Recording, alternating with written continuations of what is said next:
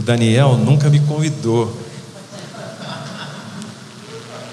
Eu pedi para vir aqui. Eu tive aqui num domingo de manhã, batizado do meu sobrinho. E já vi aqui algumas vezes. Né? Eu estou em casa sim, Daniel. Minha, sobrinha, minha prima está aqui, meu primo, alguns amigos é, de longas datas. E vocês são meus amigos, né? Ah, Damião, Diego, Daniel, são queridos amigos. Ah, vim com minha filhota aqui, Catarina. E é muito bom estar aqui com vocês. Um prazer grande fazer parte dessa desse tempo de festa dos 23 anos aqui da igreja do Recreio. Que bom, que bom estar aqui com vocês. Obrigado, Daniel. Obrigado, igreja, por me acolher. Ah, eu queria ler com vocês aqui um texto. Parece que vai passar aqui, né? Como é que eu faço? Eu leio, vocês acompanham. É o texto de Lucas 18, de 18 a 23. Você que está com a sua Bíblia aí, você que está aqui ou está em casa, vai passar aí as letrinhas e você pode acompanhar, tá bom? Lucas 18, de 18 a 23. Diz assim o texto de Lucas: Certo homem importante lhe perguntou, Oh, é do 18, tá? Ah, já passou, não é isso? Vou voltar aqui, tá bom? Tá certinho? Essa é essa versão mesmo, né? Ok. Certo homem importante lhe perguntou: Bom mestre, que farei para herdar a vida eterna? Por que você me chama bom? Respondeu Jesus: Não há ninguém que seja bom a não ser somente Deus. O Senhor é bom. A gente acabou de cantar, né? Você conhece os mandamentos: não adulterarás, não matarás, não furtarás, não darás falso testemunho, honra teu pai e tua mãe. A tudo isso tenho obedecido desde a adolescência, disse ele. Ao ouvir isso, disse-lhe Jesus: Falta-lhe ainda uma coisa. Venda tudo o que você possui e dê o dinheiro aos pobres, e você terá um tesouro nos céus. Depois venha e siga-me. Ouvindo isso, ele ficou muito triste, porque era muito rico. Essa história aqui a gente lê em Lucas, mas lê também em Mateus e Marcos, enfim. E é a história do jovem rico. Aqui Lucas chama de um homem importante. E essa história tem muitos significados. E eu queria pensar um de tantos que a gente poderia é, discorrer aqui. Antes, deixe-me contar uma história para vocês. Eu conheço duas ou três histórias assim de cor, de ler em livro. Eu sou péssimo para gravar as coisas. Eu, eu sei de algumas, é, algumas coisinhas assim, mas não lembro onde eu li e tal. Mas essa aqui eu lembro. Eu vou aproveitar porque é uma das duas que eu sei. Então, lá na, na igreja a gente já, eu já contei várias vezes, então não posso nem mais falar sobre ela. Aqui vocês estão vendo pela primeira vez, então que bom. Richard Foster um escritor americano, pastor. Ele tem uma, um livro belíssimo, Rios de Água Viva, que fala das tradições da espiritualidade né, ao longo de todos esses séculos, dos dois milênios, né, na verdade, é, em que o cristianismo vem se desenvolvendo. E ele, nesse livro, conta uma biografia, a biografia de João. João, o apóstolo. João que encostou ali, disse João, né, que era o discípulo amado. E o único que morreu de velhinho. Os outros apóstolos todos morreram martirizados. E João morre é, de velhinho. E conta então que lá em, no exílio, é, João ia todos os domingos para se encontrar com a sua comunidade. Domingo, dia da ressurreição, se tornou o dia do Senhor, né? aquela coisa. E lá estavam as primeiras comunidades, e João sentava, ficava participando do culto e tal, e de repente João tinha a palavra. Chamavam João para falar. E João então se levantava e se colocava de pé. E a primeira vez que João falou, ele se levantou e disse assim: Filhinhos, bem característica de João, né? Se você lê as cartas dele, filhinhos, essas coisas eu vos escrevo. Filhinhos, amem a Deus de todo o coração, de toda a sua alma. Amem uns aos outros, como o Mestre nos ensinou a amar. E se sentou. Primeira vez que João foi pregar, essa foi a pregação de João. Domingo seguinte, a igreja se reúne, a comunidade canta e chega a hora de João falar novamente. E João se levanta. E é o seu segundo sermão. E no segundo sermão, João diz o seguinte: Filhinhos, amem a Deus de todo o coração com toda a sua alma. Amem-se uns aos outros, como o Mestre nos ensinou, como o Mestre nos amou. E sentou. No terceiro domingo, João se levanta e adivinha? Será que João pregou? Podiam fazer um coro aqui, né? Filhinhos, amem a Deus com todo o seu coração, com toda a sua alma. Amem-se uns aos outros como o Mestre nos amou e nos ensinou a amar. E sentou. Houve um bochichozinho lá na comunidade. Sabe como é que é a comunidade, né? Quando o pastor prega mal, os corredores. e aí começou-se lá a dizer assim: caramba, para os mais próximos de João, quem sabe o seu conselho ali mais próximo. Pô, João, aquele que caminhou com Jesus, deitou no seu ombro, estava lá quando ele ressuscitou Lázaro, foi chamado para subir no Monte da Transfiguração, era um amigo bem próximo, estava lá quando ele curou o cego, o coxo, e, e ressuscitou, mandou o vento acalmar. E João estava lá, e tem tanta coisa para João dizer para a gente, e João todo domingo só fala isso. Pô, fala para João dizer das coisas assim maravilhosas que Deus tem para nós, o reino de Deus. O João tem muita coisa para contar de Jesus, que Jesus ensinou. E vamos falar para João, João, estamos pedindo aí para você, né, falar de Jesus, o que Jesus quis ensinar para nós e tal. Tem mais coisas, você viu tanta coisa e tal. Tá bom. João acolhe a fala dos seus amigos. E vai, então, para o domingo, como era de costume, senta, canta com a congregação, e na hora da fala, João se levanta.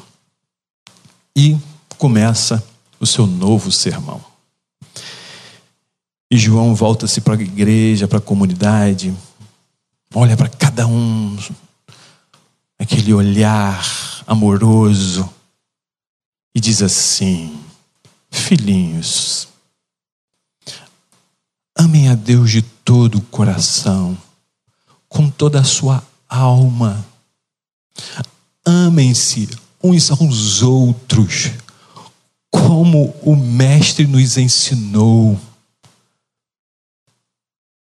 Amem-se uns aos outros, como o Mestre nos amou. Volta-se para a igreja e diz: Filhinhos amados, o que mais eu poderia dizer e ensinar para vocês? Se foi isso, tudo que o Mestre nos ensinou. Hum. Eu podia parar aqui, né? Vamos dar benção. Eu não tenho a coragem de João. Essa história do jovem rico me parece fazer jus a essa pregação de João. Todas as vezes que eu lia esse texto, eu pensava assim: poxa, Jesus está mandando o cara vender tudo que tem e virar pobre, vai segui-lo. Né? Os discípulos são pobres, estão ali, são sustentados por pessoas ricas, mas são pobres. E como é que fica isso? Tem que ser pobre mesmo? E falar para uma comunidade de classe média, classe média alta, talvez a gente pare aqui e diz assim: já vem esse pastor de esquerda falar para a gente ser pobre. Quer dizer que eu estou aqui hoje, não sou de esquerda, não sou de direita, não sou de centro. Aqui eu trago o Evangelho de Jesus que transcende as bandeiras que a gente conhece. Jesus não estava mandando o jovem ser pobre. A ideia de Jesus e a intenção dele era outra. Primeiro, deixe-me dizer algumas coisas sobre esse texto.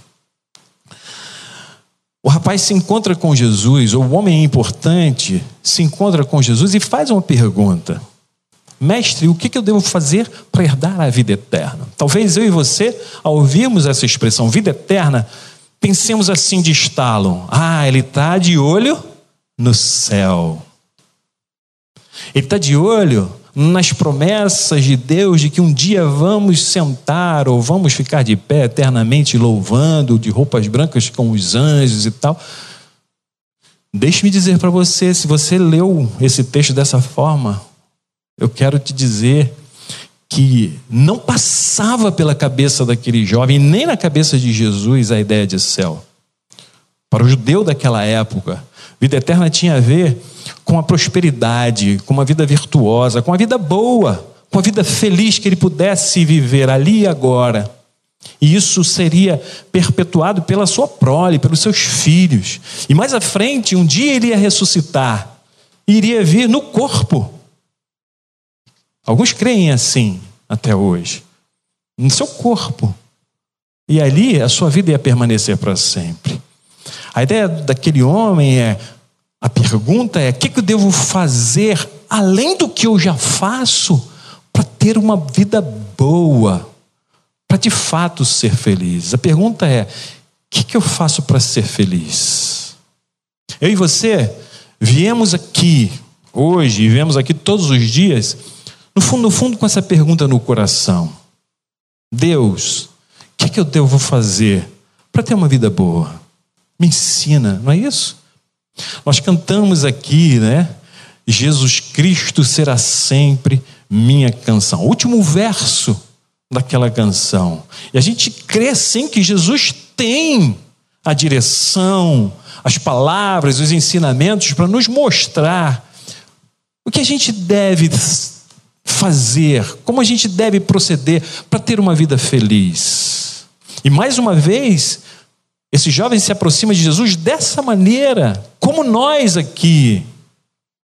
Mestre, o que devo fazer, além do que eu já faço, para ter uma vida feliz? Lembro que é um homem é, religioso, que Jesus imediatamente diz: Você sabe o que você tem que fazer?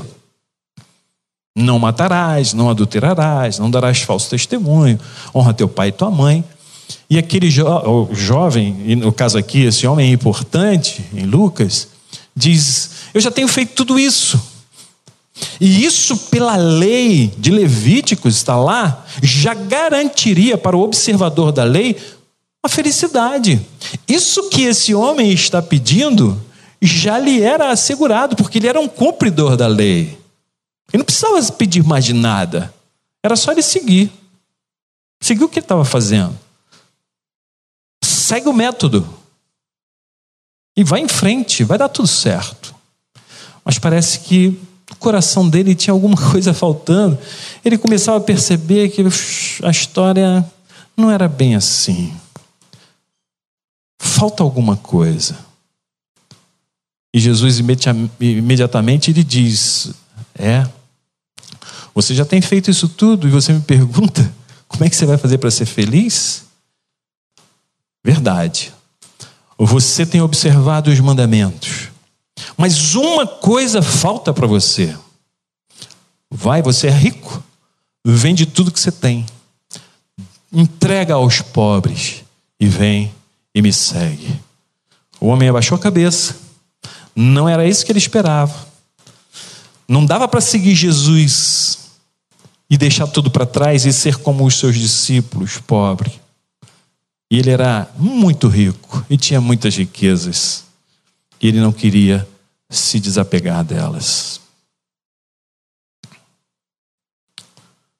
É interessante observar que quando Jesus diz para ele assim: Você conhece os mandamentos? E os mandamentos citados aqui, não sei se você percebeu, são mandamentos horizontais. A gente tem aquela coisa da cruz, né? Os mandamentos têm a, a imagem da cruz, os, verticais. Não terás outros deuses além de mim, não farás para ti imagem de escultura e tal. Estou citando o decálogo, né? Então são os mandamentos referentes à minha atitude para com Deus. E os horizontais são esses aqui citados. Jesus cita para ele, para o jovem ou para esse homem, e ele reproduz, os mandamentos verticais, que tem a ver com o outro, que tem a ver com a sua vida no trato das suas relações. E interessante observar que esses mandamentos estão muito no negativo. Não faça isso, não faça aquilo, não faça aquilo outro. E ele sabia tudo o que ele não devia fazer. Faltava, sabe o quê? E aí, meu amigo? Você sabe que não tem que fazer. Mas você sabe o que você tem que fazer? Você de fato entendeu o que a vida exige de você? Você sabe que tem uma coisa que você não está fazendo? Aliás, você só está deixando de fazer. Mas o que você está fazendo?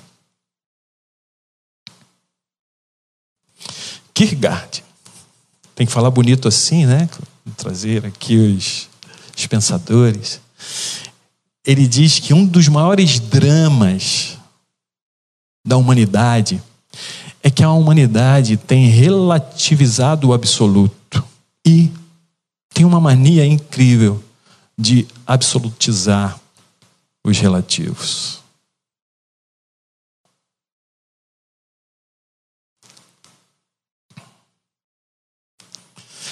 A gente joga para o lado aquilo que nos é essencial. A gente tem uma mania muito grande de deixar para a periferia aquilo que deveria, deveria ser centro. E ao contrário, a gente traz para o centro aquilo que poderia ser deixado para uma outra hora, poderia ser pensado de uma outra maneira. O que isso tem a ver com a fala de João, que chama os seus filhinhos a se amarem? Jesus está dizendo aqui para esse homem: tudo que você precisa fazer e tudo que você precisa saber é que te falta uma coisa. Falta você amar. Amar e amar o outro. Talvez você ache que você se ame. Talvez você se engane até nisso. Você ama o seu ego, os seus desejos, a sua construção periférica. Mas lá no fundo, talvez você nem se ame. Porque se você se amasse, você seria capaz de amar o outro também.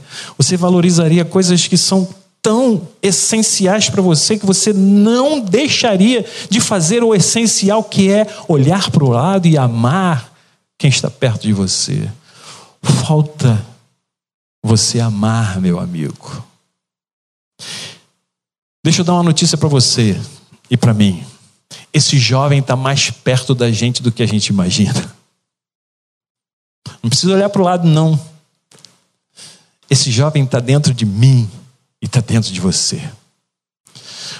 Os padres do, do, deserto foi um movimento lá no início da história cristã é, de homens que se retiraram da vida urbana porque entenderam que na vida urbana estava se relativizando o absoluto, que era a espiritualidade voltada para o interior, para a virtude, para a prática do amor, para a construção de coisas valorosas e maravilhosas na comunidade, e um egocentrismo, um, um, um, uma prática de olhares voltados para dentro, para si mesmo nos indivíduos, estava atrapalhando, estava trazendo danos a uma vida comunitária bonita. E os padres do deserto se afastam, então, e vão para o deserto buscar outra coisa, buscar um mergulho na espiritualidade, buscar Deus, mergulhar dentro de si mesmo. E depois de um tempo, nessa prática desses olhares, buscando aquilo que de fato dá sentido à vida e olhando para Jesus e entendendo a proposta do reino, nessa perspectiva de João, eles voltavam para a cidade e o que eles traziam era uma energia, uma força nas suas eh, andanças, na sua vida ali, miscuída com o povo, que eles se transformavam em verdadeiros terapeutas para os relacionamentos, para as pessoas. E os terapeutas eh, do deserto, eles falam né, dessa coisa, é, desse olhar para dentro de si, desse mergulho na essência que não pode se perder, que a gente não pode relativizar, que é lá onde a gente encontra Deus, e é nele que a gente encontra a capacidade de amar esse jovem ou esse homem, sou eu e você, que precisamos olhar de fato para aquilo que é essencial na nossa existência.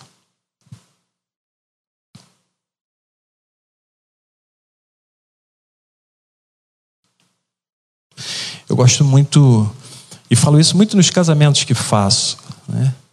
um, um poema de Vitor Hugo, e ele diz assim: o espírito enriquece com o que recebe, mas o coração com o que dá. Vou repetir. O espírito enriquece com o que recebe, mas o coração enriquece com o que dá. O espírito ele chama essa nossa persona pública, aquilo que é visto em nós pelos outros, nossa educação, aquilo que recebemos dos nossos pais, nossos bens, mas ele diz: o coração, de fato, a nossa vida, onde a vida acontece, enriquece de fato com aquilo que dá.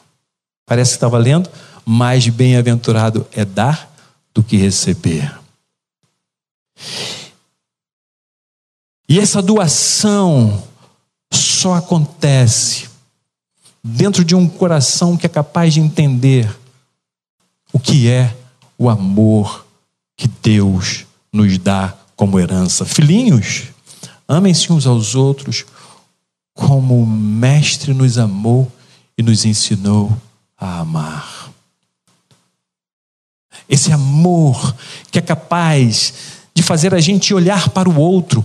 Menino, você tem feito isso tudo? Você tem observado os mandamentos? Vai! Vende tudo que você tem e dá aos pobres. Vai, para de olhar somente para você, porque isso é o contrário do amor. O contrário do amor é o egoísmo. Se liberta disso e olhe para fora de você, olhe para o lado. Essa é a pergunta eterna que existe desde que a gente se entende por humanidade. Qual o segredo da vida boa? Jesus nos ensina que o segredo da felicidade está aí. Uma igreja feliz, uma família feliz, uma casa feliz, um mundo feliz, reside nessa verdade. A verdade de que podemos viver a vida deliberadamente olhando para o outro e querendo o bem do outro, entregando o melhor de nós para o outro, porque isso é amar Simples assim. Aliás, nesse capítulo 18, trazem uma criança para Jesus, as crianças, e querem afastá-las. E Jesus diz assim: não, deixem vir, deixa ver as crianças. Aqueles que não receberem o reino de Deus com a simplicidade dessas crianças, não vai entrar no meu reino. Simples assim. Eis a simplicidade do Evangelho. Eis a simplicidade do ensinamento de Jesus. Por isso que João se levantava e falava só duas frases para dizer: é isso que Jesus nos ensina. É isso que Jesus tem prazer em nos mostrar. E é essa vida boa, a felicidade da nossa casa, a felicidade no nosso trabalho, a felicidade no lugar onde moramos, a felicidade no mundo, reside no fato da gente acordar todos os dias e dizer: Eu não me basto. Não dá para olhar só para o meu umbigo. Os psicólogos aí de plantão vão dizer, né? Tem uma frase do Jean Ives, citando lá, é, sábios da antiguidade, que ele diz: o ego é muito infeliz, mas o self é abençoado. Filhinhos, eu vim aqui essa noite para dizer e repetir o que Jesus sempre quis ensinar para os seus discípulos e para nós o que eu e você sabemos que temos que fazer? A resposta é muito simples. Vida boa, vida com sentido, igreja com 23 anos, daqui a pouco com 50, com sentido. Vai. Acorda todo dia não olha só para você. Olha para o outro e queira deliberadamente dedicar o seu melhor Simples, simples assim. Simples assim. Eu creio que ah, talvez esse seja um dos maiores desafios da vida. Já dizia lá o pensador, a simplicidade é uma das virtudes mais difíceis de ser alcançada. Daí, talvez o Evangelho seja um dos maiores desafios da nossa vida. Sai daqui hoje com essa pergunta no coração, porque esse homem sou eu e é você. Mestre, o que, que eu preciso fazer além do que eu tenho feito para ter essa vida boa e essa vida feliz? Termino com um poema do Fernando Pessoa. Aliás, só uma frase desse poema que dizia assim: Amor Amor, palavra gasta. Esse jovem, eu estou toda hora trocando, né? Nesse texto de Lucas não é o jovem, é um homem importante, mas é a história do jovem rico. Ele talvez entendesse que guardando os mandamentos, ele estava amando Deus. E talvez ele estivesse sendo muito sincero com isso. Mas sabe qual é o problema? O amor ritual, o amor legalista, o amor que cumpre regras, normalmente o faz porque espera alguma coisa em troca. E aí se perde, deixa de ser amor. E se gasta, se gasta nos rituais, se gasta nos preceitos, da religião ou da religiosidade. Mas Jesus chama a atenção e diz assim: não precisa se gastar. De fato, você pode fazer desse amor um excelente estilo em que traga para você todos os dias da sua vida sentido para sua caminhada. Se eu fosse dar uma receita para você e para mim do que você deve fazer então com tudo isso, desculpa, mas eu tenho que dizer uma coisa para você. Só você vai saber dizer como é que deve ser o seu olhar para o outro. Como é que você deve agir para manifestar o seu amor ao outro? Só você sabe responder a Jesus esse chamado. Curve sua cabeça, feche seus olhos.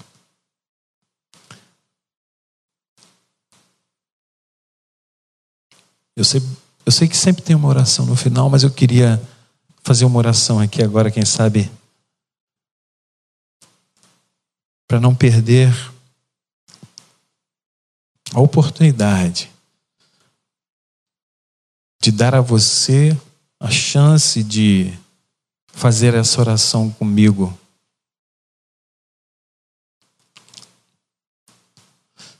Deus querido, que eu e os meus irmãos e as minhas irmãs aqui possamos atentar para aquilo que, com tanta simplicidade, a tua palavra nos diz. Mas por ter essa característica de simplicidade, isso por vezes nos faz colocar isso de lado puxar para depois, não achar que seja tão importante, mas sabendo que isso é essencial. Sabendo que esse é um dos absolutos mais maravilhosos para a nossa vida. Que a gente não relativize esse conselho de Jesus. Eu quero orar por mim e pelos meus irmãos aqui. O Senhor nos dê essa capacidade de olhar para o lado, olhar para o outro, e nos dê um profundo, uma profunda inclinação, um impulso de amor, para que a gente de fato queira acordar todos os dias com esse impulso de dar o nosso melhor para quem caminha com a gente, para quem se encontrar com a gente. Deus querido, nos ensina, nos mostra, nos anima, finca no nosso coração essa palavra que a gente seja capaz de não apenas deixar de fazer coisas para te agradar, mas que a gente ponha a mão na massa, que a gente ponha o pé no caminho, que a gente nutra atitudes.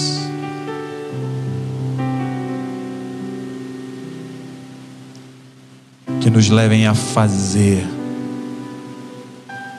aquilo que nos é tão importante, que é amar, amar, amar e amar, como o Senhor nos amou, nos ensinou a amar, que possamos nos amar uns aos outros.